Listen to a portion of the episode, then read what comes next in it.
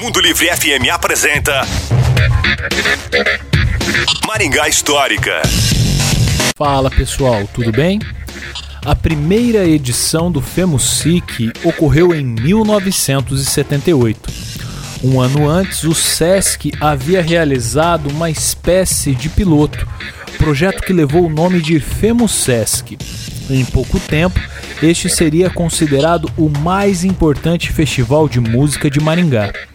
Com a entrada de novos parceiros, como a TV Cultura, a Universidade Estadual de Maringá e a Prefeitura Municipal, o nome do projeto foi alterado para Festival de Música Cidade Canção, ou pela sua sigla, FEMUSIC realizado no auditório do Sesc Maringá entre os dias 22 e 23 de setembro de 1978, o festival contou com a participação de representantes de 15 cidades da região.